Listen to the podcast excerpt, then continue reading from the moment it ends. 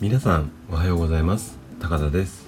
今朝も生涯健康ラジオをお送りしていきます。この番組は人生100年時代を生涯健康に生きるこんなコンセプトであなたがいつも健康に過ごすヒントだったりアイデアを毎朝6時に配信しています。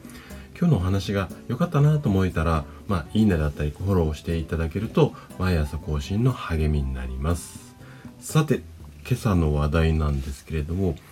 激しい運動で疲れが吹き飛ぶ。これは嘘ですよっていうようなお話をしていきたいと思います。ちょっとまた衝撃的な話題なんですけども。で激しい運動をすると疲れが吹き飛んですっきりしました。っていう方がいらっしゃるんですけどもこれは医学的に見ると医学的っていうか体の構造上見るとちょっと嘘なんですね。なんでかっていうと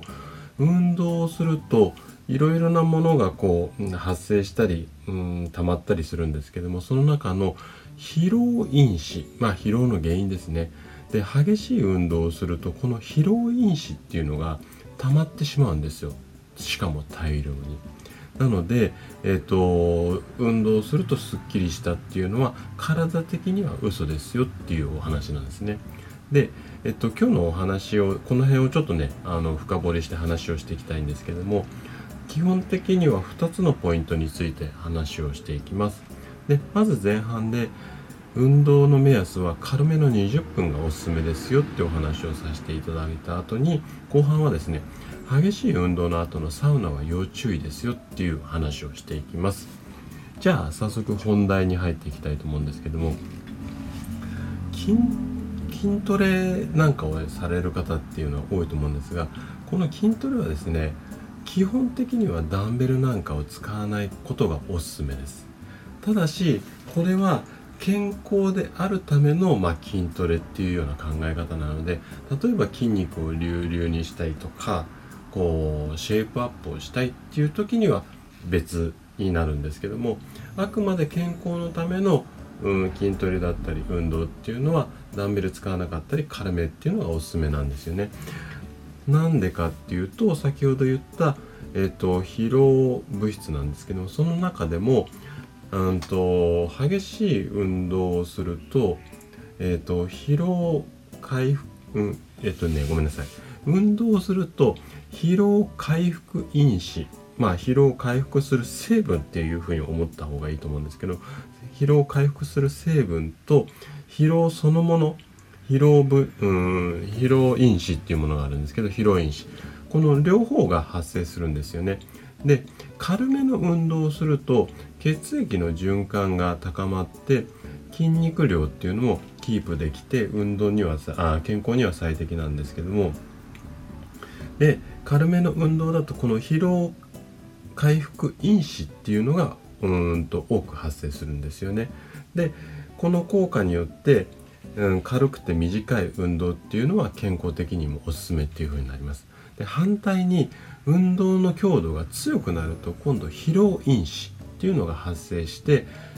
運動をするんだけどもかえって疲労が溜まってしまうこんな状況になってしまうんですね。でこの疲労回復因子と疲労因子このバランスが崩れてしまうとかえって運動によって、えーと、疲れが溜まってしまうっていう状態になるんですね。でここでちょっと衝撃的なお話をするんですけども汗をかいて気持ちいい疲れが吹き飛んだ運動するとこういう気持ちになると思うんですけどもこれはね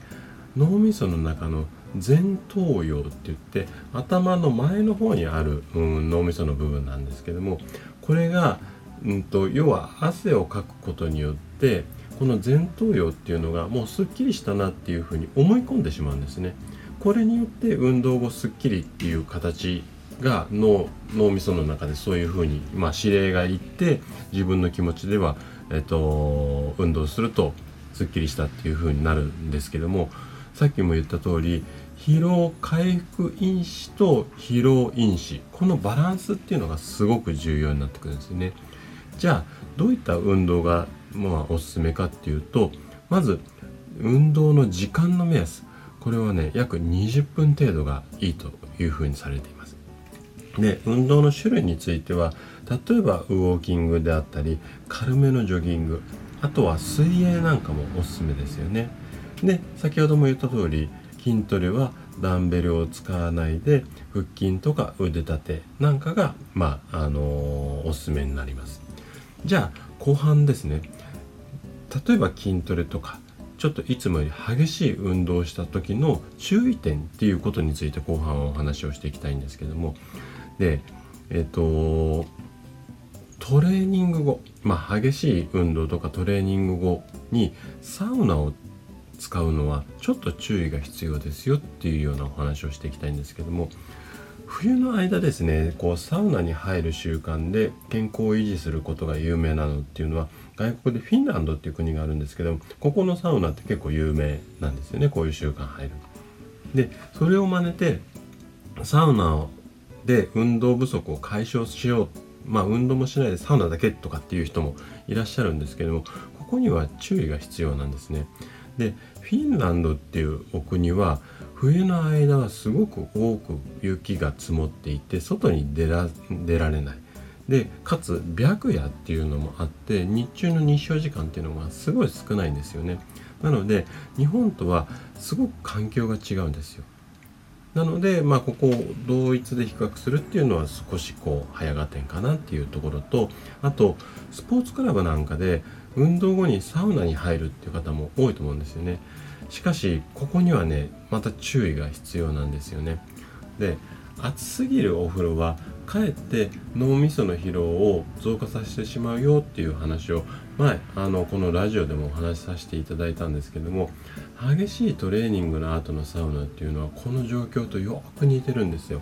でどういった、うん、状況になるかっていうとまず激しいトレーニングなんかをして、まあ、筋肉も体も疲労困憊になりますよね。でその後高温のサウナに入って急に汗をドバーって出してでその後に暑いからって言って水風呂に入って急激に体をぐっと冷やす。でその後また高温のサウナ。まあこんな流れが一般的だと思うんですけども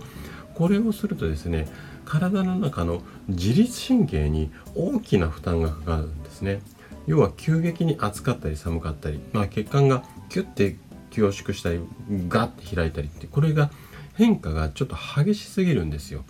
なので大きな負担がかかってしまう。かつ仕事で疲れた後に例えばスポーツクラブに行って激しいトレーニングでさらに疲れてその後にサウナでこうやって自律神経に負担をかける。この流れがですね体にどういった影響を及ぼすか。これはねちょっとイメージしていただきたいんですよね。はい。じゃあ、えーと、今朝の放送はここまでになるんですけども今日は激しい運動で疲れが吹き飛ぶのは嘘。こんなお話をさせていただきました。あなたが生涯健康で過ごすヒントになれば嬉しいです。それではまた明日の朝お会いしましょう。今日も一日健康でお過ごしください。はい。それでは失礼します。